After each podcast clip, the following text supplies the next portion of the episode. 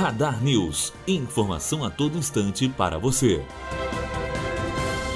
O Serviço de Inteligência da Polícia Federal está investigando duas novas ameaças que surgiram na internet contra o presidente eleito Jair Bolsonaro. Dois vídeos que circulam nas redes sociais mostram homens armados fazendo ameaças e falando em atirar em Bolsonaro.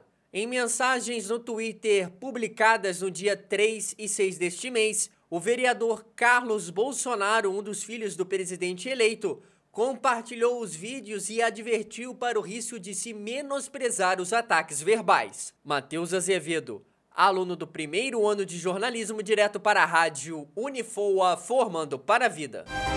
Radar News. Informação a todo instante para você.